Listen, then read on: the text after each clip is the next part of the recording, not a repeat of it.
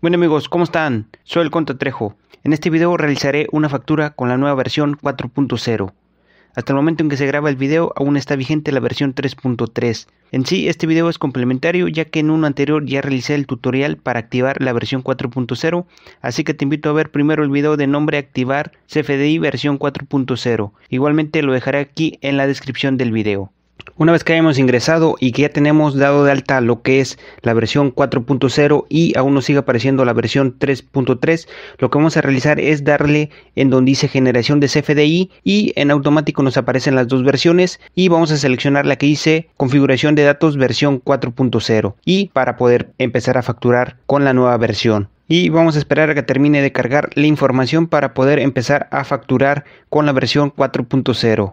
Ya que nos ha cargado la información para empezar a facturar con la nueva versión, primero vamos a llenar lo que es el tipo de comprobante. Aquí podremos llenar lo que es el régimen fiscal. Aquí podremos darle clic y seleccionar el que corresponda. Asimismo aquí en código postal podremos eh, seleccionar uno nuevo o en fecha de emisión podremos seleccionar hasta tres días atrás, es decir, 72 horas y en tipo de factura podremos llenar ya sea el que corresponda a ingreso, egreso o traslado. Y en este apartado puede ser la forma de pago que corresponda. En este caso, para este ejemplo es en efectivo y en este apartado podremos seleccionar el método de pago, ya sea en una sola exhibición o pago en parcialidades. Luego aquí en este apartado llenaremos los datos generales. Lo que es la moneda, eh, pues regularmente puede ser el peso mexicano, lo, lo, podremos seleccionar y en tipo de cambio en automático se nos deshabilita. Para lo que es en público en general tenemos que agregar lo que es donde dice factura global, pero en este caso voy a realizar con un RFC de una persona física y le voy a dar aquí donde dice cliente frecuente y en este caso en automático nos aparece lo que es el RFC genérico nacional y así como el RFC extranjero y voy a seleccionar donde dice otro y en automático me aparece la información para cargar lo que es el RFC, así como el nombre o razón social en caso de que sea una empresa moral. Lo voy a pegar aquí y aquí en razón social lo voy a agregar el nombre de la persona. Aquí nos aparecen unas ventanitas. Captura opcionalmente el nombre o razón social de tu cliente. Más sin embargo, aquí nos dice que es opcional, pero no es así. Tienen que agregar el nombre completo si es persona física y la razón social en caso de ser persona moral. De lo contrario, les marcará error a la hora de sellar la factura. En código postal, aquí nos aparece Captura el código postal del domicilio que indicó el cliente. El código postal que se agregue tiene que ser el que tiene dado de alta el receptor en su constancia de situación fiscal, ya que si se agrega otro que no corresponde les marcará error a la hora de timbrar la factura. Es importante revisar este dato a la hora de solicitar la información para facturar a nuestros clientes y en régimen fiscal aquí vamos a seleccionar el régimen fiscal de nuestro cliente. Por ejemplo si tiene eh, régimen de incorporación fiscal pueden buscar nada más poniendo incorporación fiscal. Si es sueldos y salarios también lo pueden buscar desde este apartado. En este caso usted tiene el de plataformas. Lo voy a agregar aquí en automático me aparece. Y el uso de la factora Aquí vienen diferentes opciones, entre la que podría destacar es adquisición de mercancías o gastos en general. Ya dependerá cuál opción seleccione el cliente para agregarle a su factura. En este caso le voy a poner gastos en general. Y un poco más abajo viene lo que son productos y servicios. Aquí vamos a agregar ya la, la primera línea por decir y vamos a darle a donde dice agregar. Aquí en la descripción tenemos que llenar la información que aparecerá en la factura en la opción descripción, ¿verdad? Dice captura una descripción detallada del producto que vendes o el servicio que prestas. En este caso voy a realizar lo que es una factura prueba nada más. O bien voy a seleccionar como si estuviera vendiendo unos vasos de vidrio. Le voy a poner vasos de vidrio.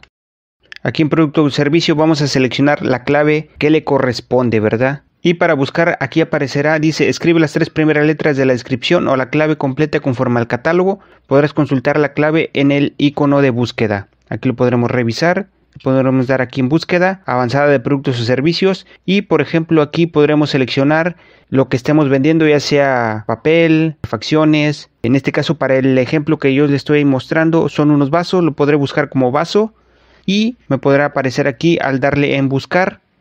Y le daré un poco más abajo y me aparecerán diferentes opciones. Ya yo seleccionaré la que más se asemeje a lo que estoy vendiendo o en su caso al servicio que estoy realizando. Entonces en este caso voy a seleccionar este que dice vasos de vidrio y en este caso eh, viene la categoría de muebles, mobiliario y decoración. Y lo seleccionaré y esperaré a que termine de cargar y ya se ha agregado aquí vasos de vidrio.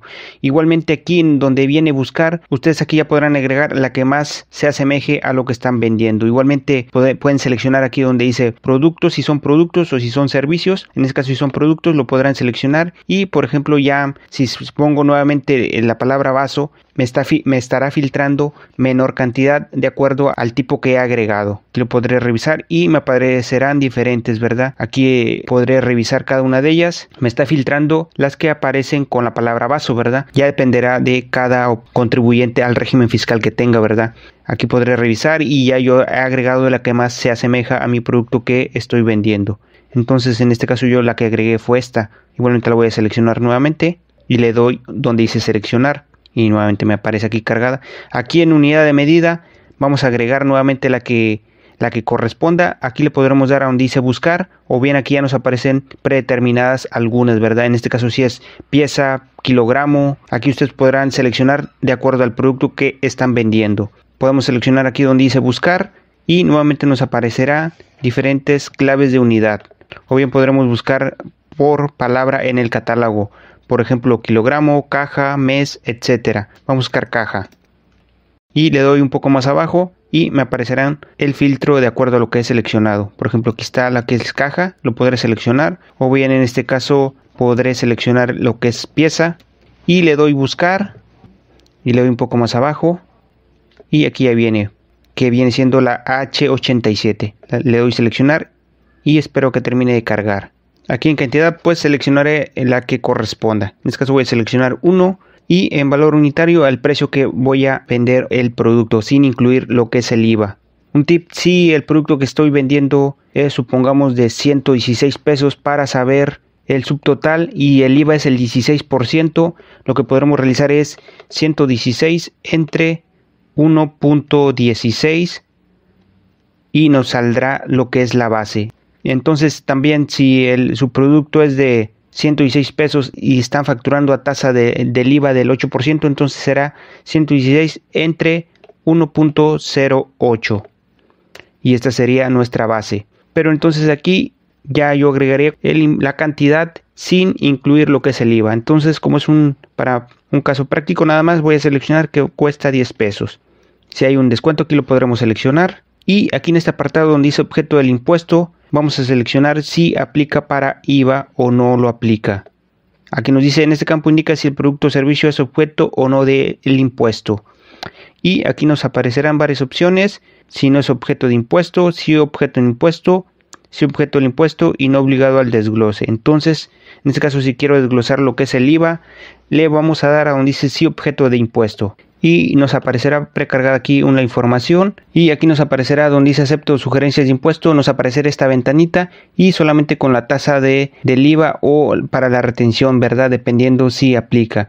Al despuntearla nos habilitará todos estos campos en el cual podremos seleccionar eh, lo que corresponde al IVA. Aquí podremos ver la base eh, la tasa que aquí le podremos seleccionar y el IVA y también podremos agregar si tiene retención de IVA lo puntearemos y nos aparecerá la base el valor y el importe a retener.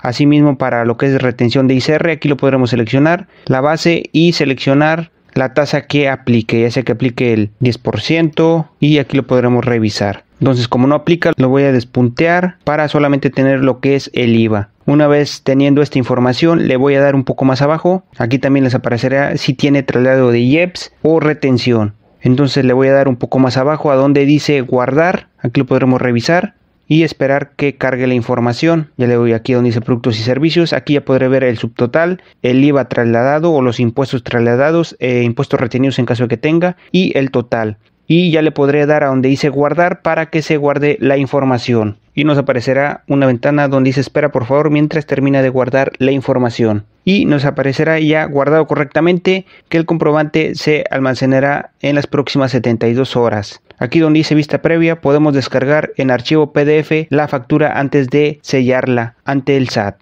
y nos va a aparecer una ventana donde dice guardando información. Espere por favor mientras termina de guardar la información necesaria.